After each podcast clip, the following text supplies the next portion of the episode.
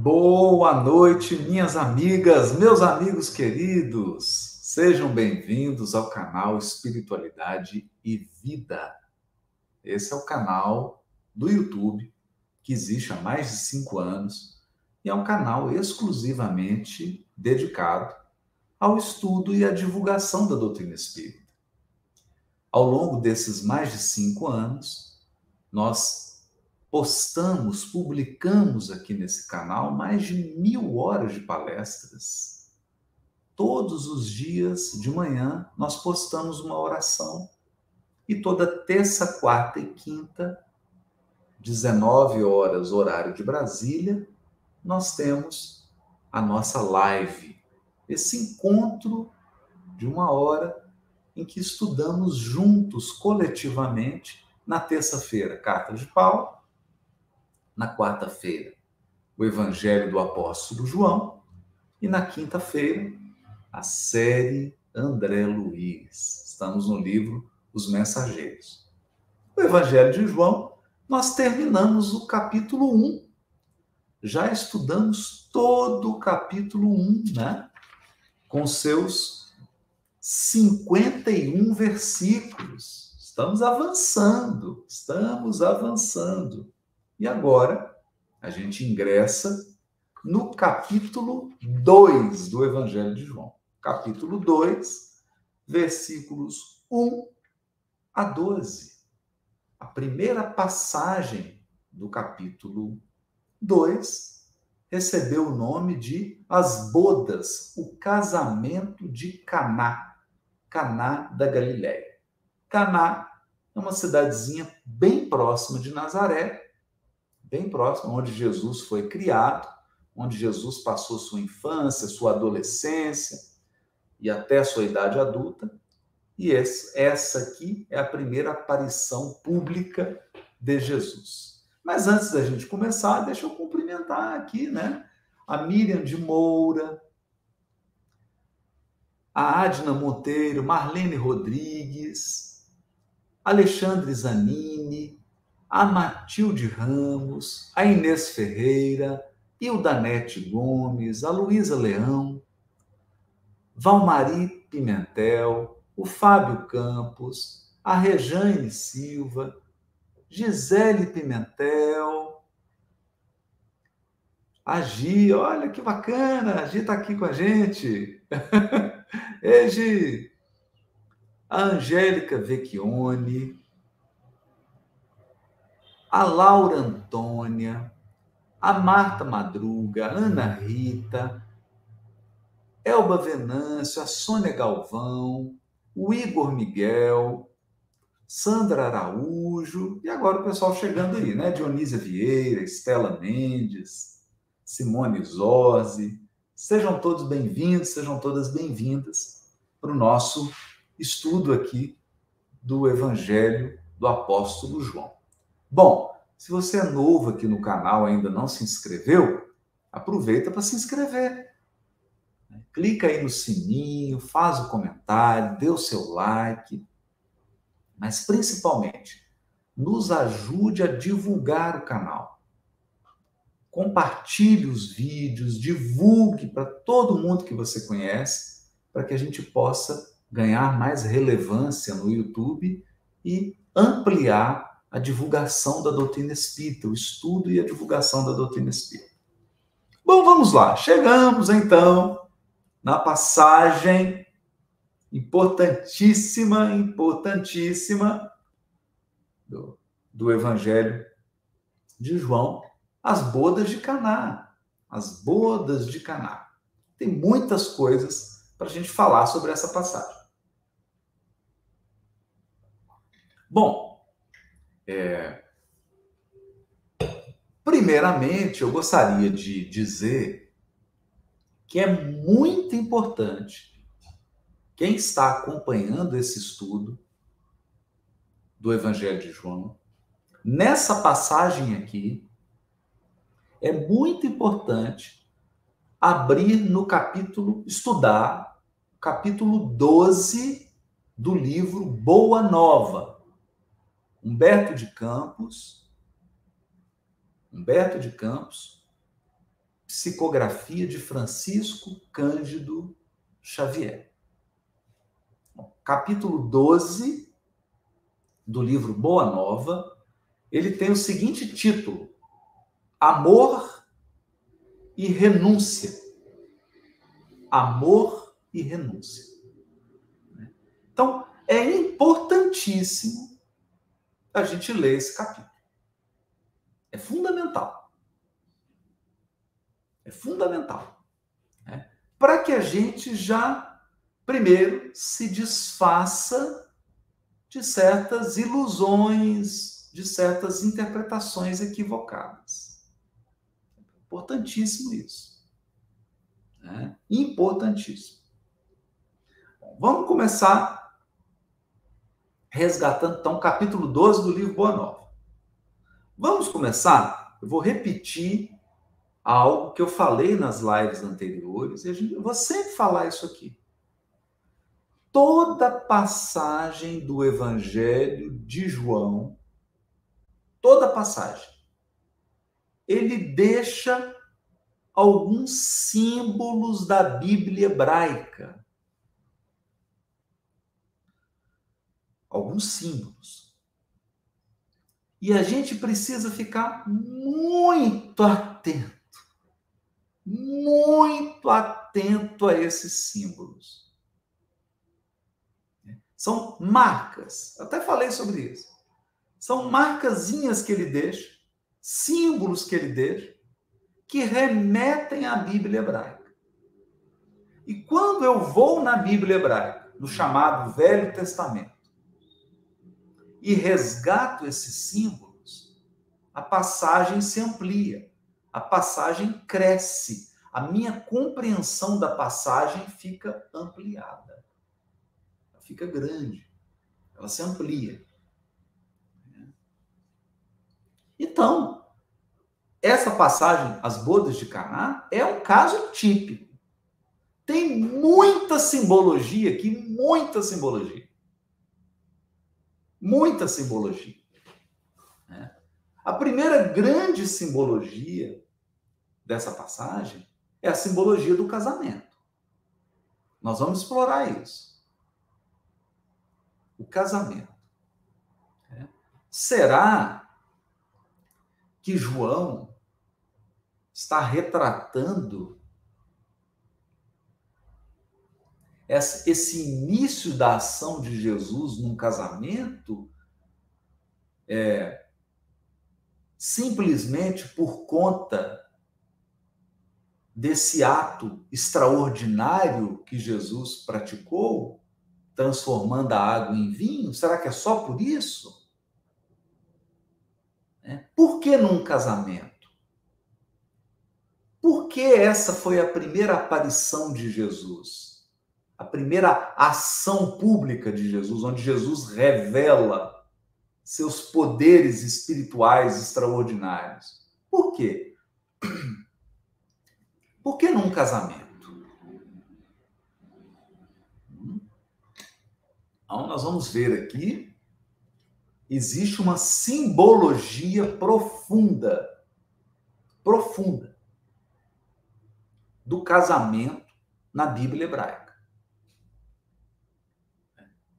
Então, vai ficar evidente que o que está em foco aqui não é um casamento de um homem ou uma mulher. Não é um casamento de duas pessoas. Não é esse o foco da passagem. Na Bíblia hebraica, o casamento tem uma simbologia muito mais profunda. Tão profunda que existe um livro da Bíblia hebraica, um livro inteiro, que é um casamento.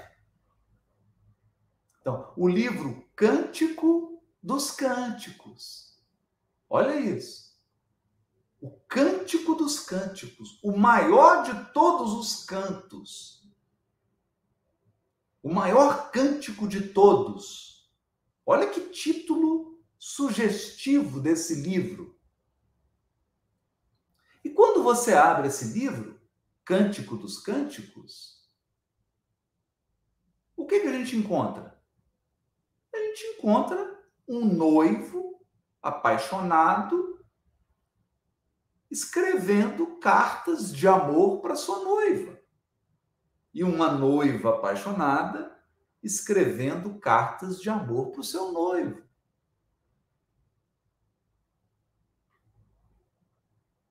Aí você se pergunta, mas isso é livro bíblico? Por que esse livro está na Bíblia? Qual o sentido disso? Então nós vamos perceber que existe uma simbologia muito profunda. Outra simbologia profunda sobre casamento, nós vamos ver isso com calma, é o livro do profeta Oséias. E ali é o livro inteiro. Então, todo o livro do profeta Oséias é um livro que está voltado, que está circunscrito, que está ali fazendo referência ao casamento. A um casamento. Né? Então, nós vamos, nós vamos entender por quê. Né? Nós vamos entender por quê. É.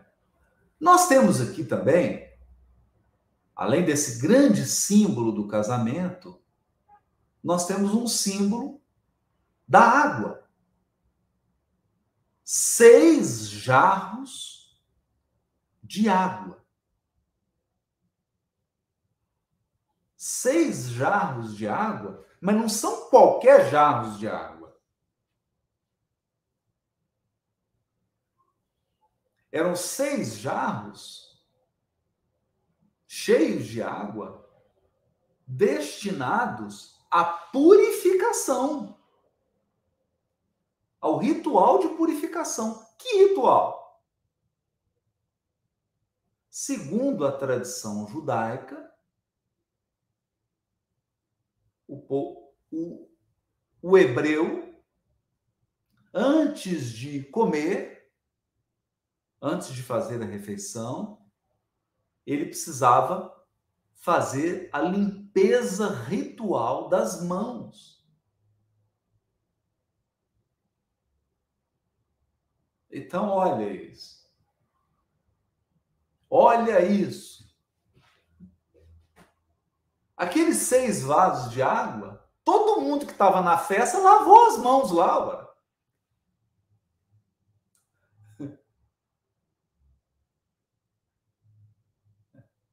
Todo mundo lavou as mãos nos jarros. O objetivo daqueles jarros era fazer a limpeza ritual das mãos. É.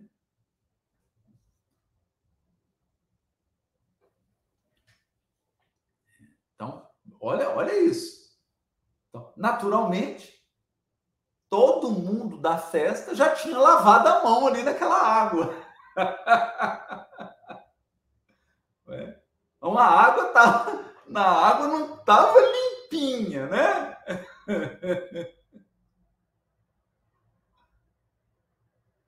E essa esses jarros de água que foram usados para limpeza ritual das mãos, essa aguinha marronzinha essa aguinha marronzinha foi transformada em vinho.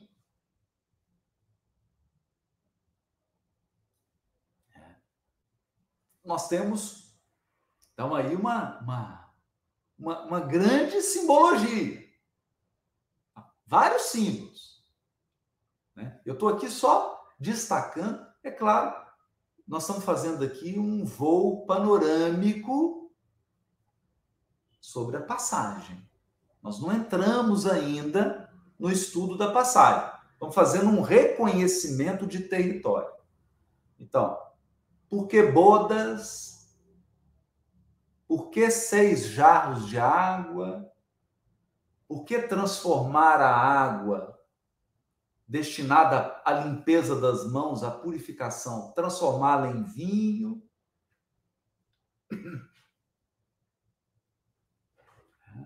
Então, olha isso.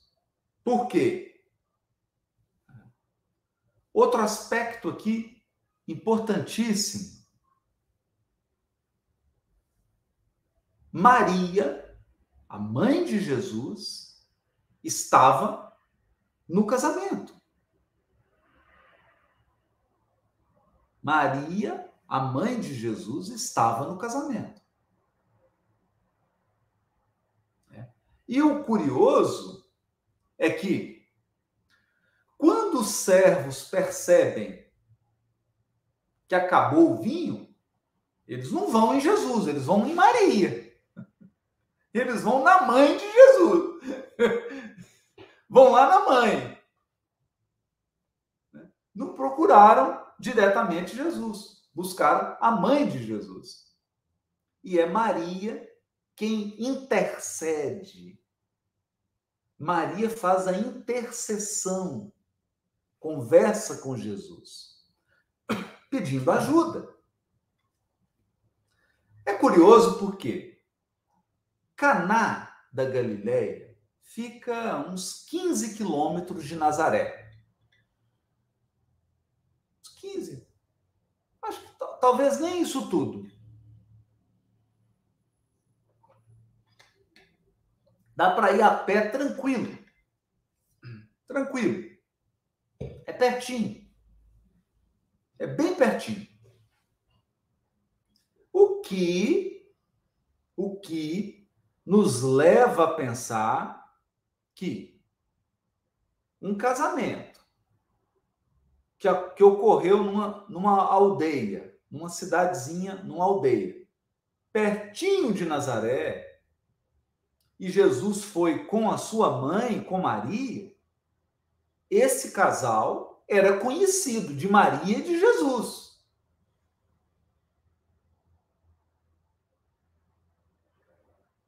Porque Jesus foi convidado para o casamento, ele era convidado.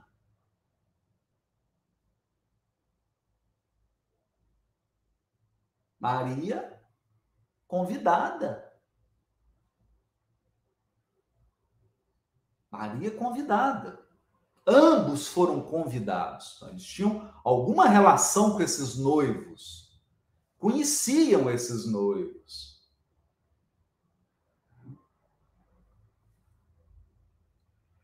Maria intercede. E aí Jesus dá uma resposta para Maria. Isso aqui é importante, gente. Quando Maria faz a intercessão, Jesus dá uma resposta estranha. Aí você fica na dúvida. Se a resposta dele está falando daquele casamento, daquele problema, ou se ele está falando de um outro problema. Porque ele diz assim: mulher. E veja, essa era uma maneira respeitosa de tratar uma mulher, tá, gente? Hoje, você fala com a sua, ô oh, mulher, é estranho em português. Naquela época, em hebraico, isso, isso era o tratamento respeitoso. Então, esse era o tratamento respeitoso. Então ele fala: mulher, ainda não é chegada a minha hora. Por que ele falou isso? Por que ele falou isso? Ainda, ainda não chegou minha hora. Maria, Maria estava falando sobre o vinho que acabou. Ela estava falando de um problema presente, o problema daquele momento. E E Jesus dá uma resposta falando de outro assunto? O que, que tem isso a ver? Então, veja, gente, eu estou trazendo detalhes aqui para aguçar a nossa percepção. Para a gente entender as peças, as peças que João Evangelista utilizou para contar essa história.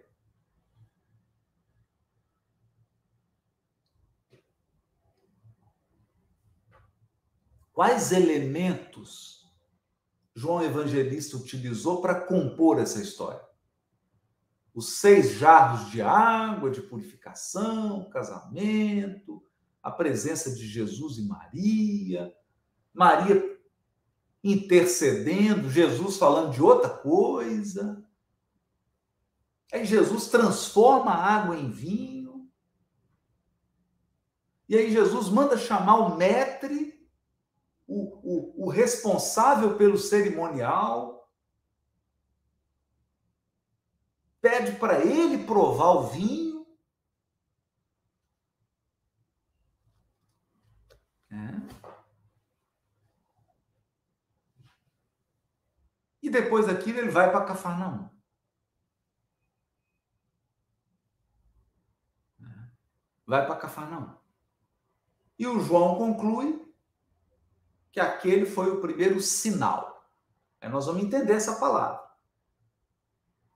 Porque é uma outra palavra muito importante da Bíblia hebraica. O sinal. O que é sinal? Quem oferece sinais, quem oferece um sinal é um profeta. O que é um sinal? na Bíblia hebraica, na tradição do povo hebreu, o que é um sinal? Quem produz sinal? Quem produz sinal é o profeta. Mas o que é um sinal? Sinal de quê? Sinal de quê? O que é, na tradição judaica, o profeta produzir um sinal? E aí eles vão para Cafarnaum. João Evangelista fala que vai ele, Maria, os irmãos e os discípulos. E a gente já viu em Humberto de Campos, a gente já viu isso aqui, capítulo 5 do livro Boa Nova, que Mateus Tiago menor. Né? Mateus, Levi, Tiago menor e o Judas Tadeu eram chamados de irmãos de Jesus. Por quê? Porque eles eram filhos de uma parenta de Maria. Ora! Então, Arri Irmão em hebraico não significa só irmão, significa também primo. Parente próximo. E como está falando que os irmãos e os discípulos, então a gente já entende que Humberto de Campos já explicou para gente que Tiago Menor, Levi, que é Mateus, e o Judas Tadeu são primos, né, parentes de Jesus, porque são filhos de uma parenta de Maria, então é o primo de primeiro grau, de segundo grau, não sei, e eram chamados irmãos de Jesus. Então veja, estão os discípulos todos aqui Então, os três apóstolos, Tiago Menor, Mateus e Judas Tadeu, chamados de irmãos de Jesus, está Maria. Então, era um casamento de alguém próximo. De alguém próximo. A Rosângela está perguntando: e o pai de Jesus, José, não estava junto? Nesse momento aqui, ele já estava desencarnado, Rosângela. José era bem mais velho que Maria. Bem mais velho. Então, Maria era bem jovem, bem mocinha, quase que uma adolescente, quando ela deu à luz a Jesus, e o José já era bem mais velho. Aqui, Jesus já está com mais de 30 anos. Então, José seguramente já tinha desencarnado, né? porque ele não aparece. Daqui para frente, ele não, ele não aparece mais, ele não está. Então, a gente consegue concluir que ele já, já tinha desencarnado né? Tanto que, três anos depois, Jesus será crucificado e Maria não tem com quem ficar. Se José tivesse encarnado, Maria ia ficar com José, né? É isso?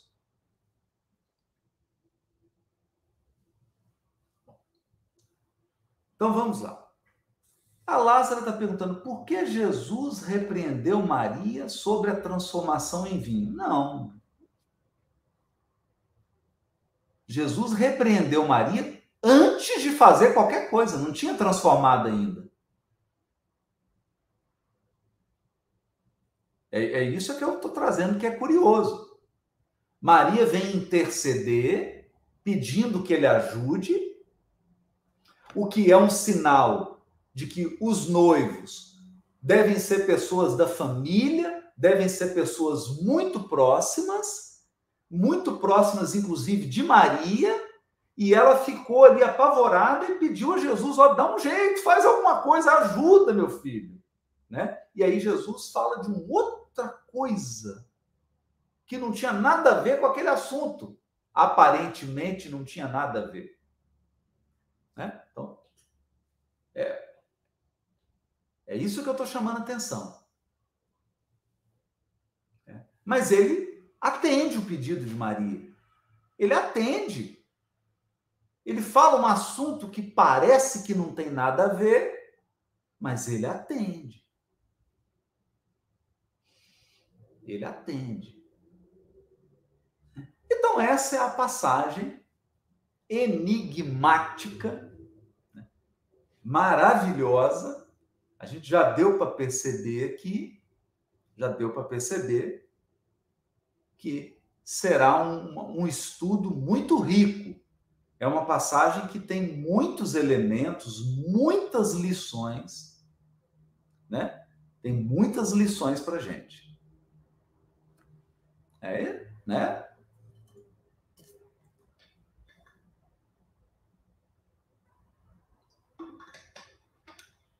Então vamos.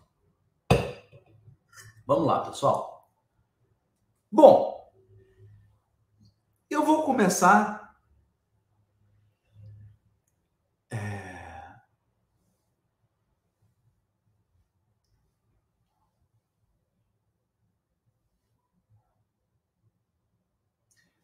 É... Vamos começar pensando, trazendo aqui, né? É... Bom, Vamos começar trazendo aqui uns elementos importantes, gente, para a gente refletir. Olha que interessante. A primeira dúvida, todo mundo tem essa dúvida, ah, e nós já vamos ler aqui um trechinho do capítulo 12 do livro Boa Nova né? Do, de Boa Nova, para a gente tirar essa dúvida. Tirar essa dúvida. Né? Então, essa dúvida foi bom que a Jane está trazendo aí para gente. Né? Essa dúvida aí. Alguns chegam e dizem assim: olha, o que, que alguns pensam? Não, não era vinho era suco de uva. Então, a gente, a gente escuta isso. Não, não é vinho, não. É suco de uva. Não, porque jamais Jesus poderia transformar água em vinho. Bom, tem dois problemas aqui. O primeiro, quando eu digo que é suco de uva, eu estou cometendo uma impropriedade histórica. Eu estou desprezando a história e a cultura do povo hebreu. A história e a cultura. Né? Então, quando eu digo isso, ah, é um suco de uva. Não é, não é vinho. Né? Porque vinho tem álcool. É suco de uva. Então, ao dizer isso, eu estou desconsiderando a história e a tradição do povo hebreu. Esse é o primeiro ponto. Esse é o primeiro ponto. Então, o que qual é a história? A história é o povo hebreu desde sempre produziu vinho. Vinho. Desde sempre produziu vinho. Nas cerimônias religiosas, Páscoa, nas outras festas, era consumido vinho. vinho. Inclusive, há regras específicas na tradição judaica para produzir o vinho. Então, eles tinham videiras, eles cultivavam e eles produziam vinho. É da tradição histórica do povo hebreu. E nas cerimônias importantes, na liturgia judaica, há vinho. Vinho. Esse é o primeiro ponto. Evidentemente que não só nas cerimônias religiosas, nas festas, especialmente nas bodas, especialmente nas bodas, numa festa de casamento, é servido vinho. Né? As festas de casamento do povo hebreu naquela época costumavam durar muito tempo. muito tempo. Então, uma festa de casamento, ela poderia durar sete dias seguidos. Sete dias. Né? Então, durava dias. O que justifica o vinho ter acabado. Né? Então, não era uma festa que durava três, quatro horas. Não era uma festa para durar três, quatro horas. Uma festa que podia durar um dia, dois dias, até sete dias. Né? Então, isso é importante. Isso é histórico. Isso é da tradição do povo hebreu. Isso é história. O segundo aspecto é: ah, mas Jesus não poderia fazer isso. Bom, é,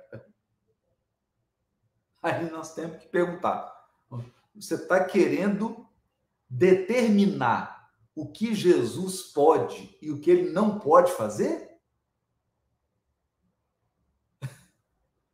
Não, Jesus não poderia ter feito isso. Você está querendo determinar o que Jesus pode e o que ele não pode fazer?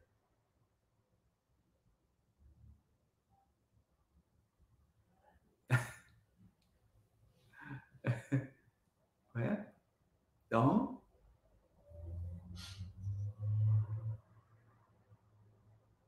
complicado, né? Complicado. Agora, já falei aqui do aspecto histórico, eu já falei do aspecto da tradição, e agora eu vou trazer a mensagem do Humberto de Campos que confirma o óbvio. Então, o capítulo 12 do, do livro Boa Nova confirma o óbvio. O, o, o óbvio, o lulante. Era vinho. Vinho, vinho. Vinho que você pega a uva, fermenta, produz o vinho, vinho. Não é suco de uva, não é, não, é vinho. Isso é o óbvio. Mas Humberto de Campos vai confirmar o óbvio, para não ter dúvida. Quer dizer, vai continuar tendo dúvida, né? Porque tem gente que não adianta. A pessoa, você dá o dado histórico para ela, você traz a tradição, você traz a mensagem do Humberto de Campos, ela fala: não, não aceito, não aceito isso, Jesus serviu suco de uva. Então, paciência.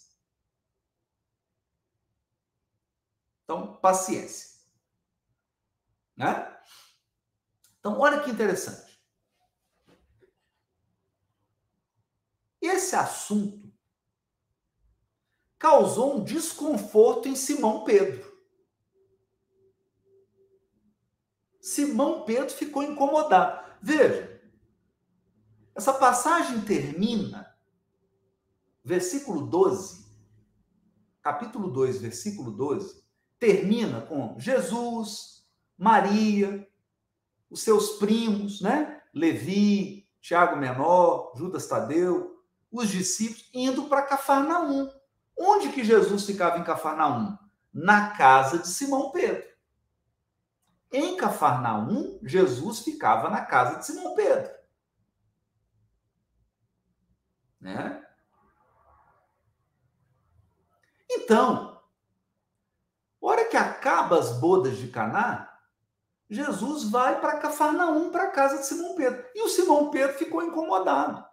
Mas ficou incomodado por quê? Ficou incomodado porque tinha vinho no casamento? Não. De jeito nenhum. Porque ter o vinho no casamento é da tradição do povo hebreu, é histórico. Desde Abraão. Então, não tem por que ele ficar incomodado. O que incomodou Simão Pedro é o seguinte: o vinho acabou. O vinho acabou. Então significa que o pessoal tomou tudo tomou tudo. E Jesus produziu mais vinho ainda. Isso aí deixou Simão Pedro confuso. Porque o que, que o Simão Pedro queria? O Simão Pedro, primeiro, Simão Pedro queria controlar Jesus, né? Várias passagens a gente vê isso. O Simão Pedro ele quer dar ordem para Jesus. O que, que é certo, o que, que é errado, o que, que Jesus pode fazer, o que, que Jesus não pode fazer. Né? E ele ficou. Meu Deus do céu, por que, que não deixou esse trem acabar? Já estava todo mundo alegre, né? Acabou esse vinho, meu Deus. O que, que foi Jesus produzir mais vinho ainda? Simão Pedro ficou bravo. Ficou bravo. É. Por quê? Não era um vinho, era uma festa. Uma festa mundana. Simão Pedro chama de festa mundana. Olha isso, hein? Olha a força do preconceito. Simão Pedro está chamando um casamento de festa mundana. Oi? Mas o casamento é um mandamento divino. O casamento é divino. O casamento está na Torá ele está chamando a celebração de um casamento de festa mundana? Como assim?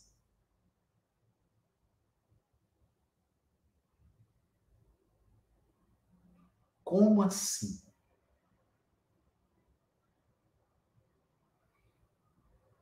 Desde quando uma festa de casamento é uma festa mundana?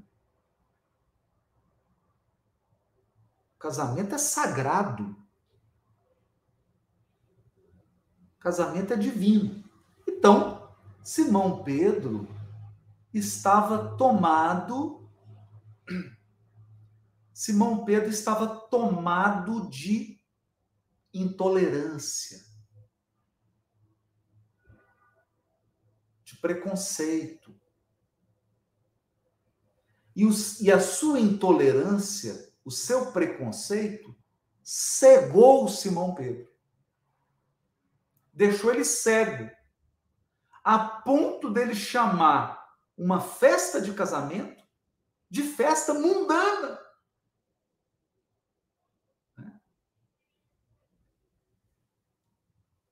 Então, aqui a gente. E esse é o líder dos apóstolos, hein? Esse é o líder dos apóstolos. Então, para a gente tirar essa ilusão de que os apóstolos eram anjos, os apóstolos eram seres humanos. Jesus chamou seres humanos porque ele queria que a gente se identificasse com eles.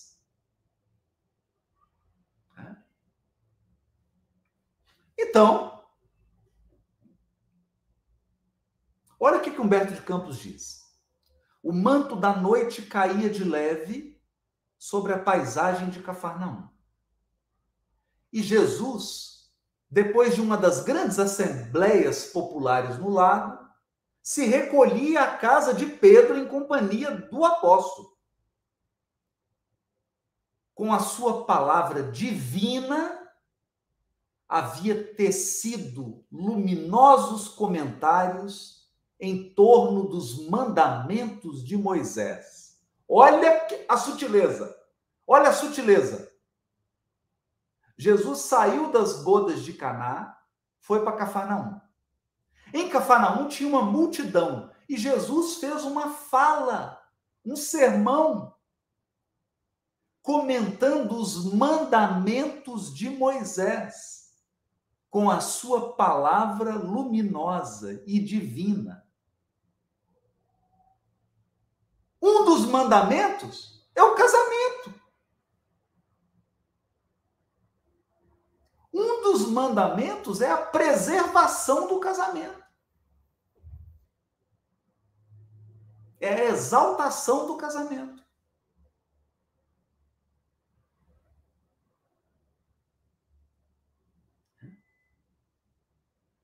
Simão, no entanto, ia pensativo como se guardasse a dúvida no coração. Ou seja, ao invés de ouvir as palavras divinas de Jesus, ele estava remoendo a sua intolerância e o seu preconceito. É isso que eu queria chamar a atenção. E essa é a vigilância que nós temos que ter. Por quê? A gente tira a atenção dos ensinamentos divinos para ficar remoendo a nossa intolerância e o nosso preconceito.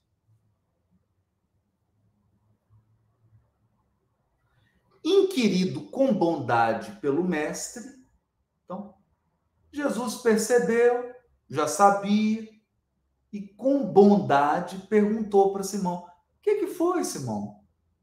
Que você está pensativo, né? E aí, olha o que, que ele diz: Senhor, em face dos vossos ensinamentos, como deveremos interpretar a vossa primeira manifestação? Transformando a água em vinho nas bodas de Caná. Não se tratava de uma festa mundana. O vinho não iria colaborar, cooperar para o desenvolvimento da embriaguez e da gula. Agora, gente, se fosse suco de uva, para que, que Simão Pedro ia ficar incomodado e ia fazer essa pergunta? Suco de uva provoca embriaguez? Suco de uva promove gula?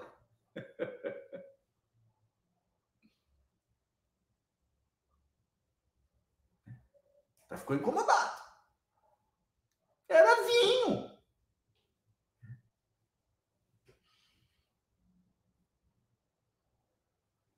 Senão não tinha ficado incomodado.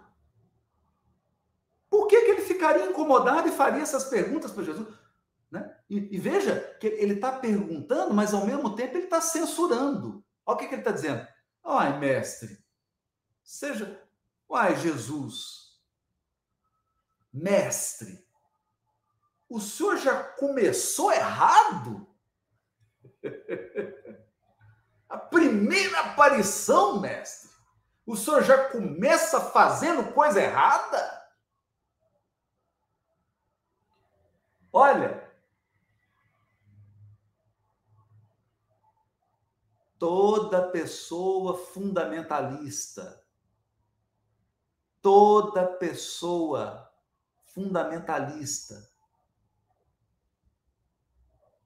é arrogante.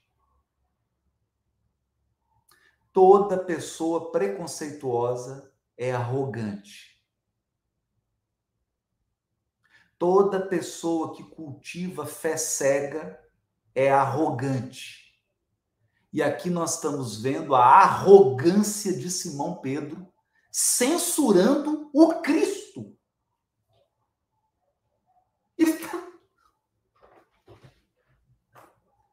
Agora eu pergunto para vocês.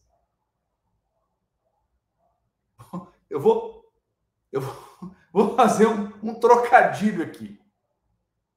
Quem que está embriagado? Os convidados que tomaram o vinho de Jesus? Ou Simão Pedro que está chamando a atenção do Cristo? recriminando o Cristo. Quem que está mais embriagado? Quem está mais embriagado?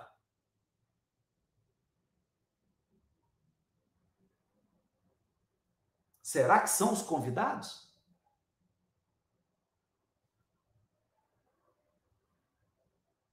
Essa lição é linda, gente.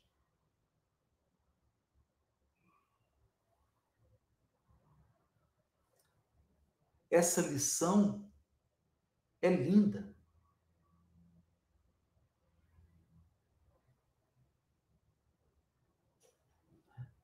Essa lição é linda.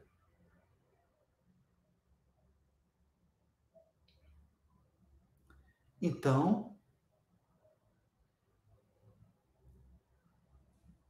Simão Pedro está embriagado de arrogância. Isso mesmo, Jane. está embriagado de arrogância. Simão Pedro está embriagado de preconceito. Simão Pedro está embriagado de tolerância. E é uma embriaguez séria. Porque essa intolerância ele vai ter com Maria de Magdala. ele vai manifestar essa intolerância em várias passagens do Evangelho.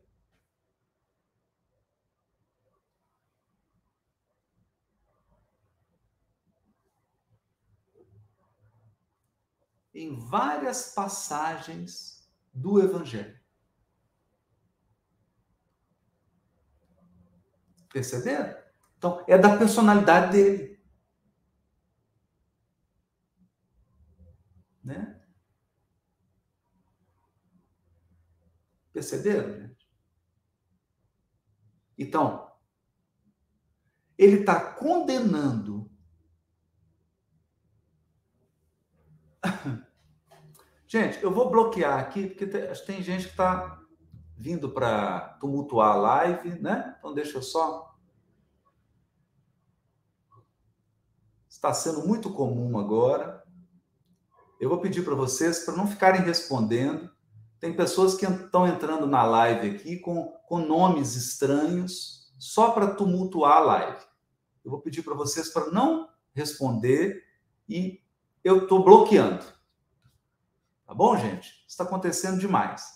Vamos concentrar no nosso estudo aqui, tá bom, gente? Né? Então, estou vendo aqui é, nomes estranhos entram aqui, ficam criando é, polêmica, né? Para tumultuar a live, eu vou bloquear todos aqui, tá bom? Aí eu peço para vocês para não não conversarem, não discutirem, não. Vamos concentrar no nosso estudo, né? A gente já explicou, já, né? Não teria sentido essa passagem aqui de Humberto de Campos se não fosse vinho. Já explicamos a questão histórica, já explicamos a questão da tradição, então, né? Entrou aqui para tumultuar, eu vou bloquear todo mundo, vocês nem prestem atenção. Por favor, não, não, não respondam, não. Não, Vladimir, fica tranquilo, querido. Fica tranquilo, viu? É porque está acontecendo demais. Toda live está entrando pessoas, eles entram com nicknames, uns nomes estranhos. É, eu fiz a live na segunda-feira sobre a questão dos jovens, né? Foi ontem. Mesma coisa, entrou pessoas lá, entram para tumultuar, para causar, né? Para trazer perturbação. Nós não vamos permitir isso aqui. Isso aqui é um ambiente sério. Nós estamos aqui estudando, para aprendermos. Não faz sentido esse tipo de postura. Estou bloqueando todos aqui. Tá bom? Então, o Simão Pedro ficou mais embriagado de preconceito, de intolerância, do que os, os convidados da festa. do que os convidados da festa. Então, gente, o que que lembra isso aqui? Lembra uma parábola budista? Olha que interessante essa parábola budista. Dizem que um, um grande monge budista estava andando com seu discípulo às margens de um rio.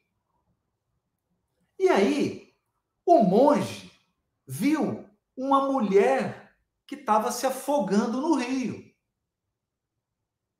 E essa mulher estava nua.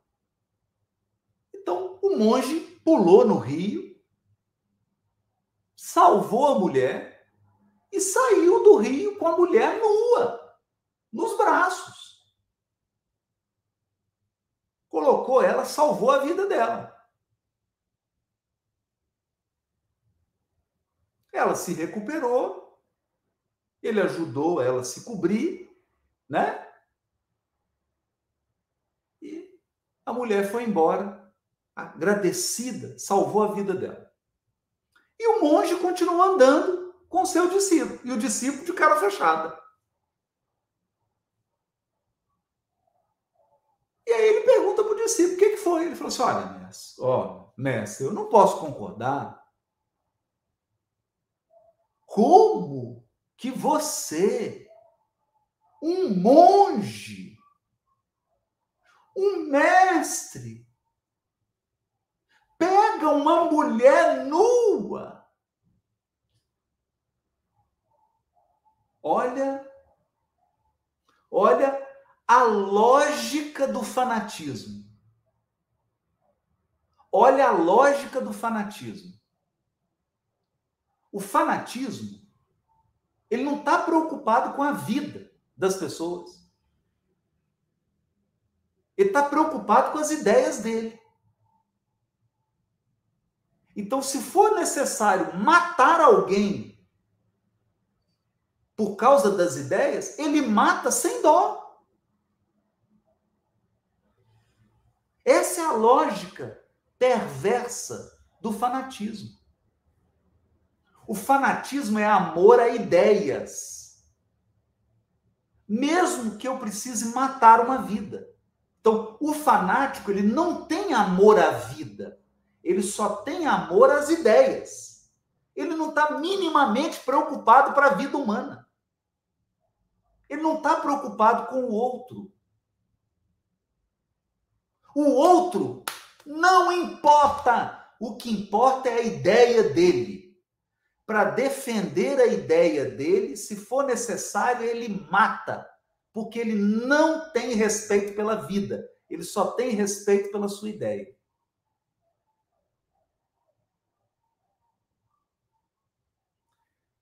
Então o discípulo perguntou para o monge: como que você pode? Quer dizer, ele queria que o monge deixasse a mulher morrer afogada. Ele queria que o monge deixasse a mulher morrer afogada. Aí o que, que o monge respondeu? Olha a sabedoria. O monge virou para ele e falou assim: Meu filho, eu peguei a mulher nua durante dois minutos eu peguei a mulher nua durante dois minutos e deixei ela. Você está carregando ela até agora. Sensacional.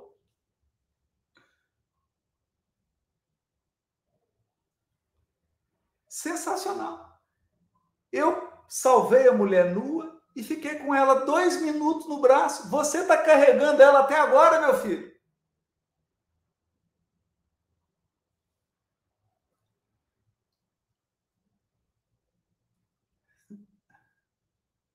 Perceberam? Perceberam? Então, a festa já tinha acabado. Jesus já estava em Cafarnaum. Gente, de Caná até Cafarnaum é mais de. dá uns 100 quilômetros. É longe. A festa já tinha acabado, Jesus já tinha andado 100 quilômetros, já tinha chegado em Cafarnaum, já tinha feito um sermão no lago para uma multidão, já tinha ficado noite, ou seja, passou o dia inteiro a festa já tinha acabado. Simão Pedro estava embriagado até agora.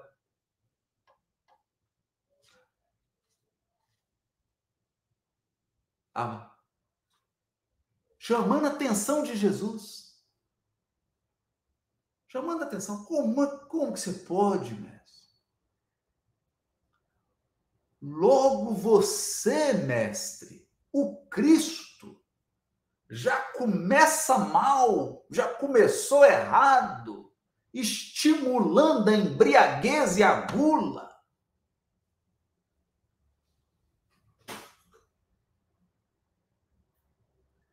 Aí olha, olha isso. Jesus compreendeu o alcance da interpelação e sorriu. Simão, Simão, disse ele, conheces a alegria de servir a um amigo?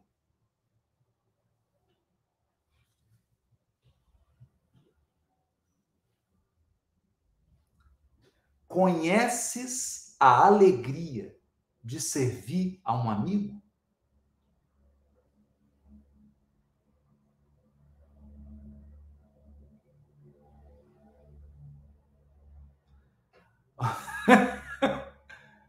Olha a pergunta de Jesus: você serve seres humanos ou você serve ideias? Você serve as ideias?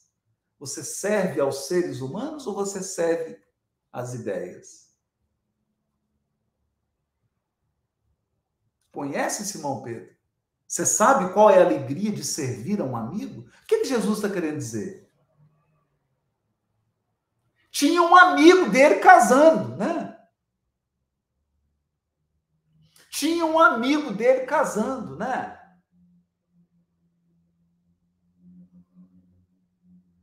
Tinha um amigo.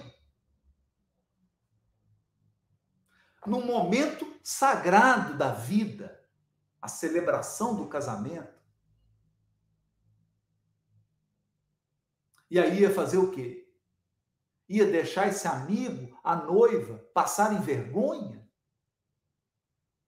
Passarem a humilhação de acabar o buffet?